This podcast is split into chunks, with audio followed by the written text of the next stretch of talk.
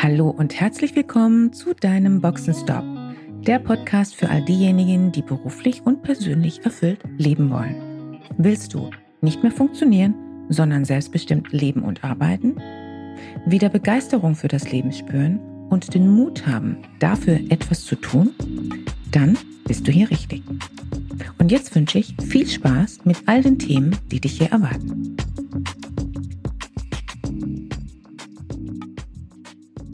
Hallo und mal wieder herzlich willkommen.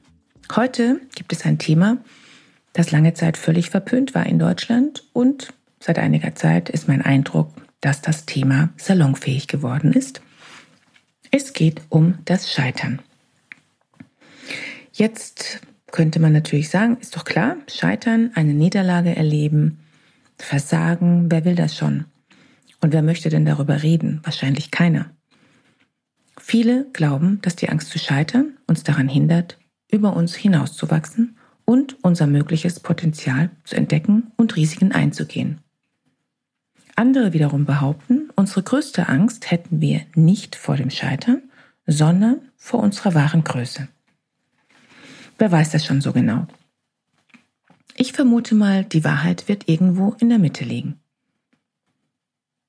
Interessant war für mich diese Woche, und ich hatte eh schon geplant, diesen Podcast zu diesem Thema zu machen, diesem Thema zu widmen. Und justamente gestern im Coaching mit einer Führungskraft habe ich folgende Aussage gehört. Ich frage mich ja auch, ob ich jetzt gescheitert bin. Vielleicht kennst auch du dieses Gefühl und diese Situation, in denen du glaubst, versagt zu haben. Ich kenne das sehr wohl auch und auch aus den unterschiedlichsten Situationen. Das Gefühl des Scheiterns kann uns leben, wir können aber auch daraus lernen. Am besten aufstehen und weitermachen. Häufig zitiert wird bei dem Thema Scheitern Thomas Edison, der Erfinder der Glühbirne. Als er auf seine tausend vergeblichen Versuche, das heißt die vielen gescheiterten Experimente, im Vorfeld angesprochen wurde, sagte er, ich bin nicht gescheitert, ich kenne aber jetzt tausend Wege, wie man keine Glühbirne baut. Ein wunderbares Zitat, wie ich finde. Und dieses Zitat sagt bereits alles aus, was wir über das Scheitern wissen müssen. Es ist hilfreich, diesen Begriff des Scheiterns und die Gedanken, die Assoziationen, die häufig damit verbunden sind, einmal zu entmystifizieren auseinanderzunehmen. Denn wer mit dem Angst vor, vor dem Scheitern, vor Versagen unterwegs ist, verliert in meiner Erfahrung sehr leicht seine Leichtigkeit.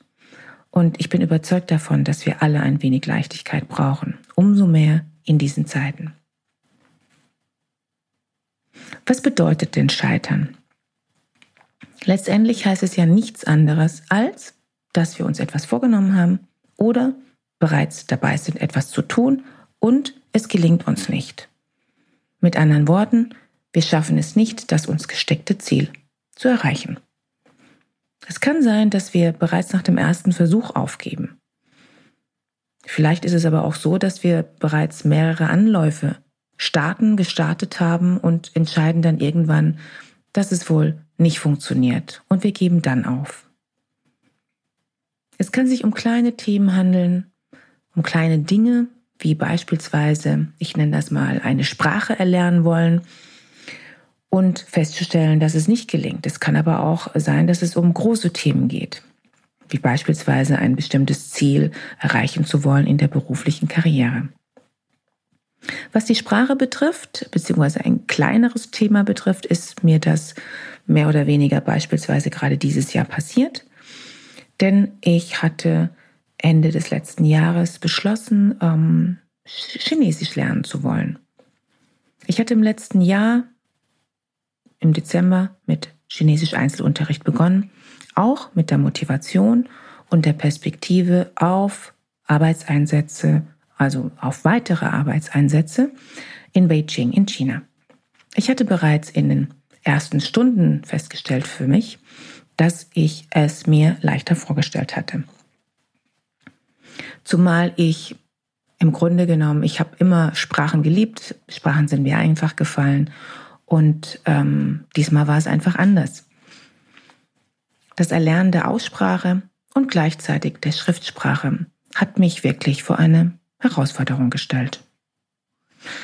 Und als ich dann zu Beginn von Corona gerade mal bei der dritten Lektion angelangt war, merkte ich einfach, dass es mir wenig Freude bereitet, da es mir einfach schwer fiel, alles zu kombinieren.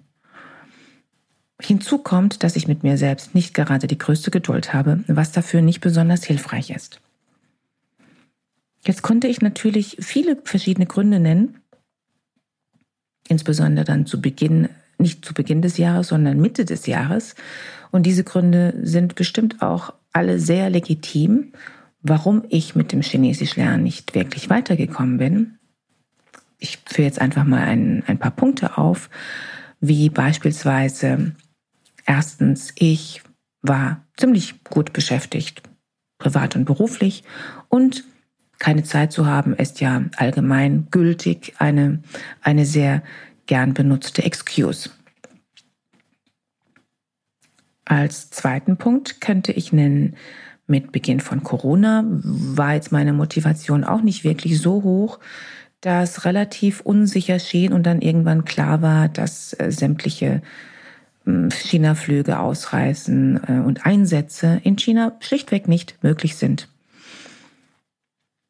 Und hinzu kam darüber hinaus, dass ich ähm, aufgrund meiner ganzen anderen Themen einfach diesen Einzelunterricht sowieso nur alle paar Wochen stattfinden ließ. Und aus eigener Erfahrung weiß ich, mit mir, aber auch mit vielen anderen, dass man mm, nicht so gut lernt, wenn man einfach nur alle paar Wochen mal an einem Thema arbeitet. Also unter dem Strich muss ich zugeben, dass es ja in meiner Verantwortung liegt, ob ich da dranbleibe oder nicht, unabhängig von äußeren Bedingungen. Stand heute ist dennoch, ich habe das Thema noch nicht ganz ad acta gelegt und warte auf einen Motivationsschub, den ich mir erhoffe, sobald die Reisemöglichkeiten und Einsätze auf anderen Kontinenten wieder möglich sind. Und ich bin mir sicher, das ist dann auch mein wahrscheinlich letzter Versuch. Ich kann mir gut vorstellen, dass ich nochmals einen Motivationsschub bekomme. Dennoch, ähm, ich bin gespannt. Äh, Im Moment hält sich mein Misserfolgserlebnis noch in Grenzen sollte ich das Thema dann doch vielleicht als misslungene Erfahrung abhaken müssen, dann bin ich sicher, werde ich, ähm, werde ich sicher auch ein negatives Gefühl haben, was damit einhergeht. Aber ich werde das wohl überleben. Also es ist natürlich, es ist ein Ziel, das dann nicht erreicht wäre. Es wäre ein, ein Scheitern, ja. Aber es handelt sich in meiner Prioritätenliste eher um ein kleines Thema. Aber wer weiß, vielleicht geschehen noch Wunder und es fällt mir dann doch ganz leicht. Es ist davon auszugehen, dass je höher die Wichtigkeit eines Themas, umso heftiger wird die Reaktion beim Scheitern sein. Dies ist wohl auch völlig normal und sehr wahrscheinlich ziemlich unvermeidlich. Wenn wir jetzt beispielsweise über ein zentraleres Thema nachdenken, wie beispielsweise jemand strebt eine berufliche Karriere an und hat aufgrund dessen, weil derjenige bei seinem bisherigen Arbeitgeber dafür keine weitere Perspektive sah, gerade seinen Arbeitgeber gekündigt, um dann leider Corona bedingt festzustellen, dass der neue Arbeitgeber ihn plötzlich nicht mehr platzieren kann. Das heißt nicht mehr einstellen kann der Vertrag platzt. Ich habe mit einigen Menschen gesprochen, denen genau das passiert ist und kein Wunder, das ist natürlich ein Schock und völlig nachvollziehbar, dass ähm, die Laune nicht besonders ähm, happy ist und das Gefühl des Scheiterns sich leider sehr häufig auch einschleicht, bei dem einen oder anderen auch mehr einschleicht. Wenn die bisherige Lebensgrundlage, das heißt das vorherige Arbeitsverhältnis, aufgekündigt wurde und nun plötzlich natürlich Existenzängste mit einhergehen.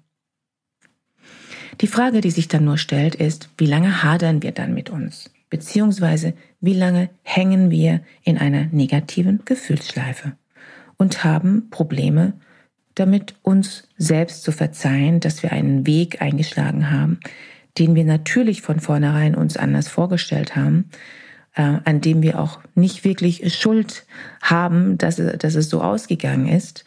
Und dennoch dieses Thema, sich selbst schuldig zu fühlen und sich selbst anzuklagen, scheint sehr häufig der Fall zu sein. Sich selbst zu verzeihen, dass man den falschen Weg gewählt hat, ist eine ganz, ganz wichtige Aufgabe hier. Und sich selbst zu verzeihen mag häufig das Schwierigste in diesen Situationen sein. Und gerade deshalb umso wichtiger. Hier kommt übrigens auch wieder die Kompetenz der Selbstwirksamkeit ins Spiel. Vielleicht erinnerst du dich. Die Selbstwirksamkeitsüberzeugung ist ein wunderbares, langes deutsches Wort. Ähm, haben wir schon mal besprochen in einem der ersten Podcasts. Wenn wir also hier in einer solchen Situation es auch noch schaffen, daraus weiter Kraft zu ziehen und damit umso mehr unsere Selbstwirksamkeit zu stärken, dann wäre das oder dann ist das eine wunderbare Ressource und verstärkt uns noch in unseren Stärken. Und als kleine Erinnerung an dieser Stelle, die Definition von Selbstwirksamkeit. Selbstwirksamkeit bedeutet, dass ein Mensch daran glaubt, dass er mit seinen eigenen Kräften und Stärken und Kompetenzen ein Ziel erreicht. Das heißt de facto in einem solchen Moment des vermeintlichen Scheiterns daran glaubt, dass er oder sie natürlich auch wieder ohne Probleme aus eigener Kraft aus dieser Situation herauskommt. Kommen wir zurück zum Thema Scheitern. Es gibt die einen, die die Situation anklagen und sich eher auf die negativen Konsequenzen konzentrieren und de facto leiden und auch erstmal nicht aus dieser Leidenskurve herauskommen, sondern darin eine Weile verharren. Die Frage ist dann nur, wie lange? Und es gibt die anderen, die dieses, Scheitern nicht persönlich nehmen, die nicht daran verzagen, sondern sehr schnell dazu in der Lage sind, dies einfach sprichwörtlich als dumm gelaufene Erfahrung abzuhaken. Und daraus am besten noch ihre Learnings ziehen. Ich will hier einmal betonen, dass es dabei nicht darum geht, sich etwas schön zu reden.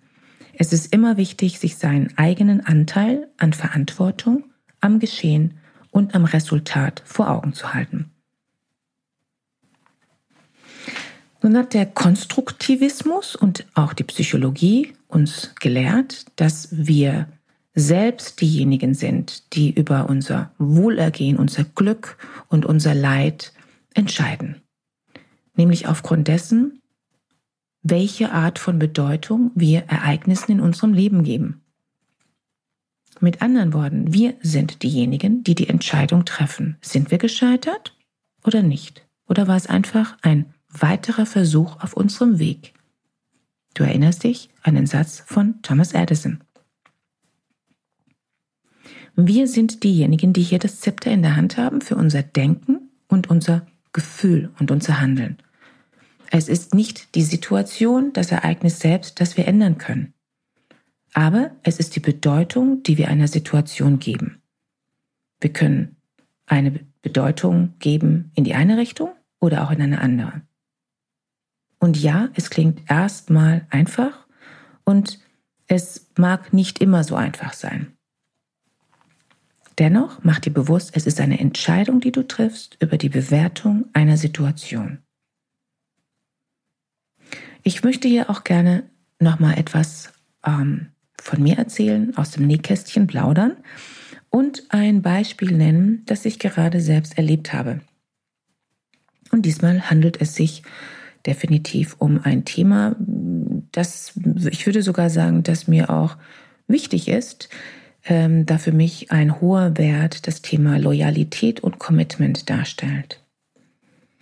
Ich bekam vor circa zwei Monaten eine Anfrage für einen Kunden, ein Projekt durchzuführen wobei noch nicht im Mindesten klar war, wie die Parameter sind, ähm, was es an Vorarbeit gibt, wie konkret das Projekt ausschauen soll, was konkret darin passiert.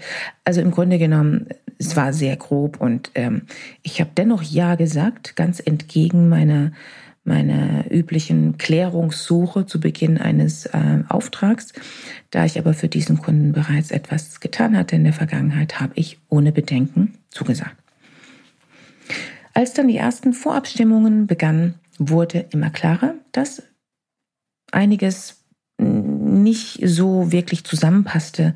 Es gab einfach extrem viel an Vorarbeit, extrem viel an Vorabstimmungen. Und es wurde immer klarer, dass auch nach den Vorabstimmungen nach wie vor nichts wirklich richtig klar sein wird. Und natürlich, das alles war auch nicht vertraglich abgesichert oder Bestandteil. Ich merkte an mir, ich hatte Bauchschmerzen. Ähm, es hat mir auch nicht gerade wirklich große Freude bereitet.